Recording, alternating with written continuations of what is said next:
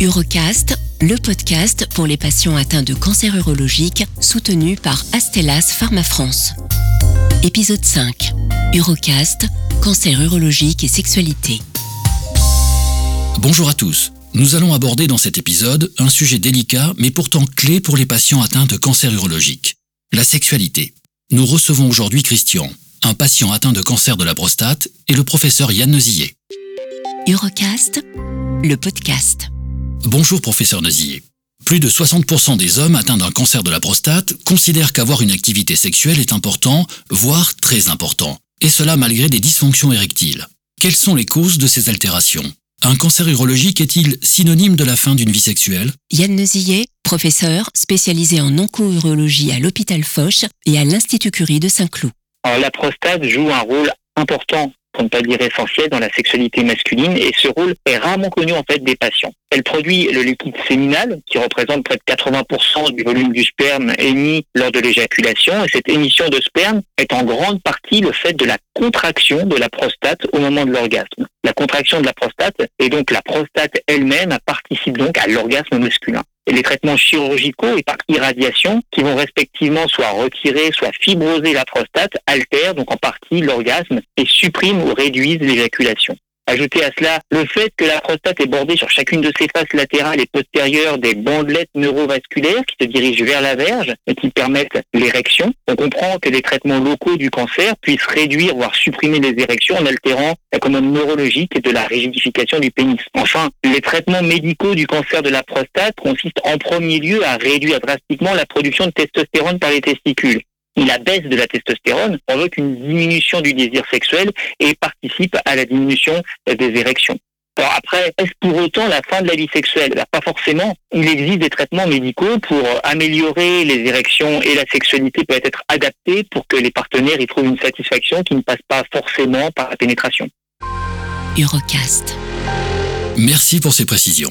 Comment ce sujet est-il abordé? Est-ce vous ou les patients qui initient la discussion? Y a-t-il un moment plus adapté pour ouvrir ce dialogue? Professeur Neusillet. Il est vrai que le sujet peut paraître accessoire, au moins pas au premier plan, lorsque les patients reçoivent l'annonce d'un cancer de la prostate ou plus encore de la vessie, euh, et soignants et patients se focalisent sur l'amélioration du pronostic vital attendu avec les traitements plus que sur les conséquences sexuelles. Et en cas de tort partagé entre les médecins qui peuvent soit avoir une gêne quant à une discussion euh, sur ce sujet, ou qui peuvent considérer euh, sur la simple donnée de l'âge du patient qu'il n'y a plus de vie sexuelle. Vis-à-vis de ce type de docteur, c'est plus au patient de faire la démarche. Sinon, le médecin abordera la problématique et c'est d'autant plus de facilité qu'il maîtrise les solutions à mettre en face des problèmes soulevés.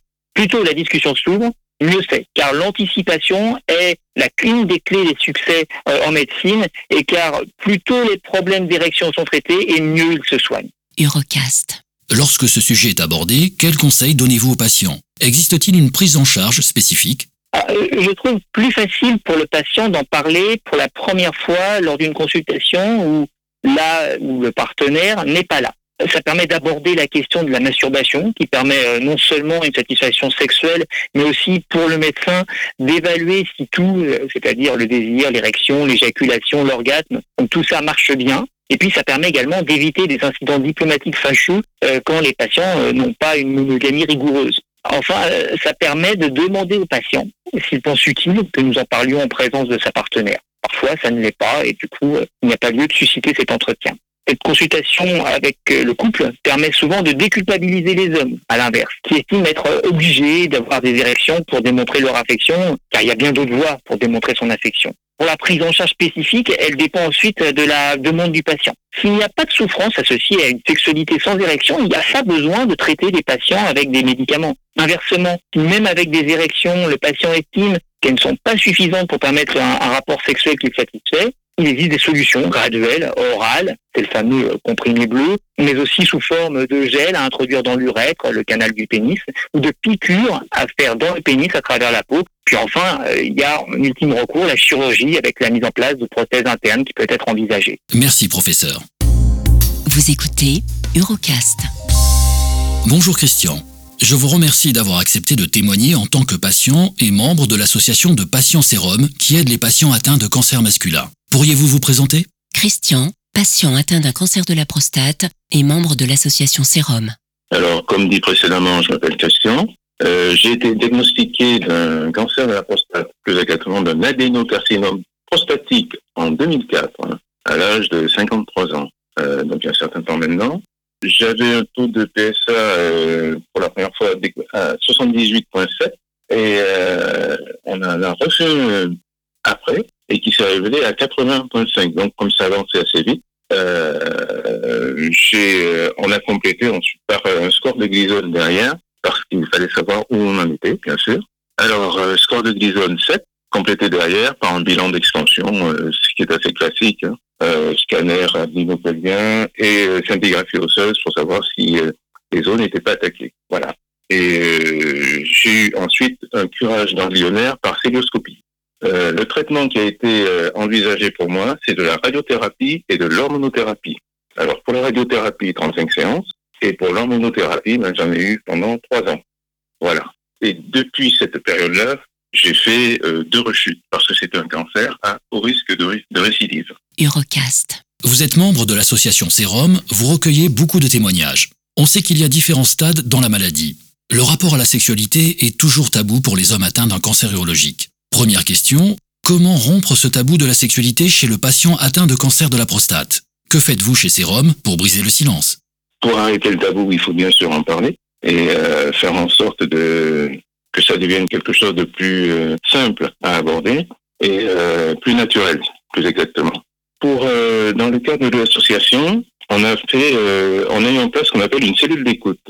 Cette cellule d'écoute est, est, faite avec trois euh, lignes téléphoniques. Alors il y a post-écoute pour le cancer de la prostate, test-écoute pour le cancer des testicules, et on a aussi une euh, partie qui est réservée euh, au rendez-vous pour un, médecin oncologue avec euh, aussi une permanence téléphonique et tout ça, bien sûr, sous le thème de l'anonymat.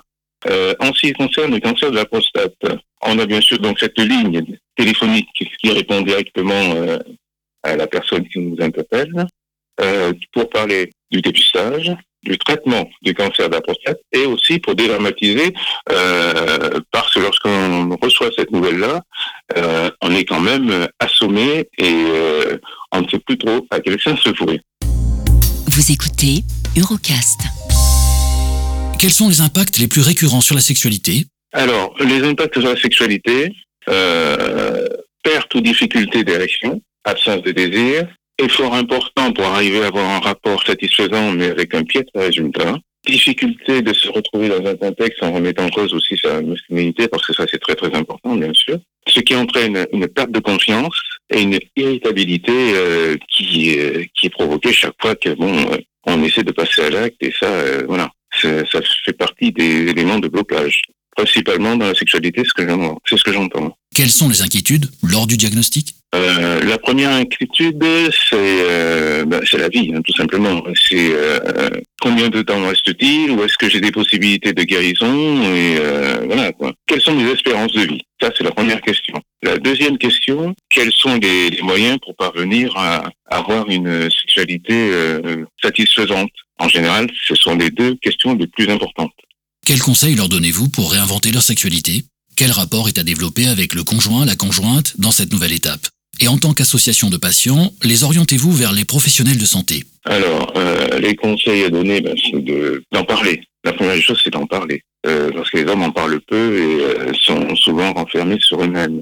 Euh, donc il faut échanger, faut en parler, faut en parler à son conjoint, faut, faut voir avec lui quelles sont les solutions après ça, bon, ben, euh, chercher ensemble une, euh, des solutions pour arriver à, à, se retrouver dans une sexualité euh, satisfaisante pour les deux. Même question qu'au professeur Nozier, quels conseils donnez-vous aux patients? Les orientez-vous vers des professionnels de santé ou des structures particulières?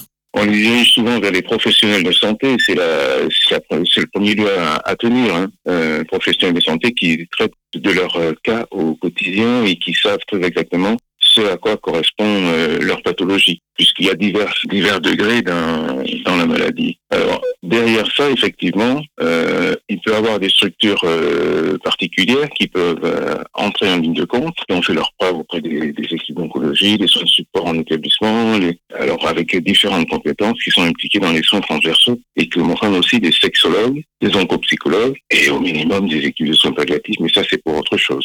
Merci Christian pour votre témoignage. Eurocast, le podcast.